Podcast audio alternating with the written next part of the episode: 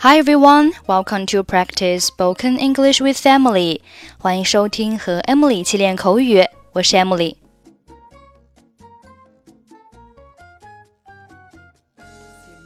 Okay, today's sentence is Can you do a perm in less than two hours? Can you do a perm in less than two hours? Can you do a perm in less than two hours?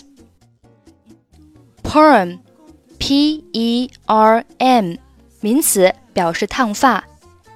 Do a perm 是一个短语，也是表示烫发。Less than two hours 意思是小于两个小时，所以 Can you do a perm in less than two hours？意思就是。你能在两个小时内帮我烫完头发吗？打扰一下，先生。Excuse me, sir.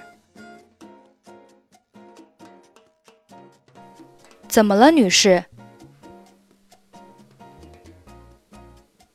？Yes, madam.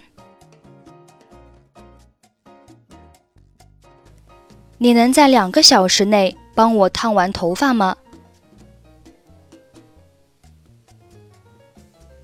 ？Can you do a perm in less than two hours？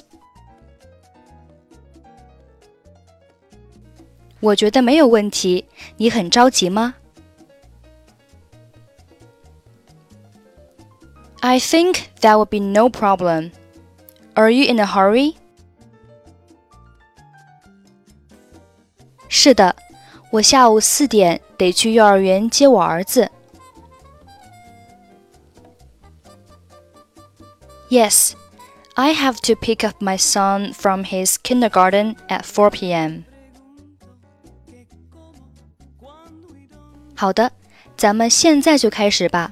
我先给你洗一下头发。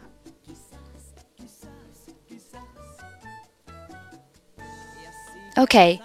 Let's get started right away then. Let's wash your hair first.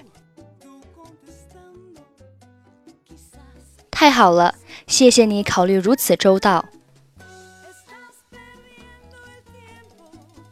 Great. Thanks for being so considerate. 很乐意为您效劳。 My pleasure. Excuse me, sir. Yes, madam. Can you do a perm in less than two hours? I think that would be no problem. Are you in a hurry? Yes, I have to pick up my son from his kindergarten at 4 p.m. Okay, let's get started right away then. Let's wash your hair first. Great! Thanks for being so considerate. My pleasure.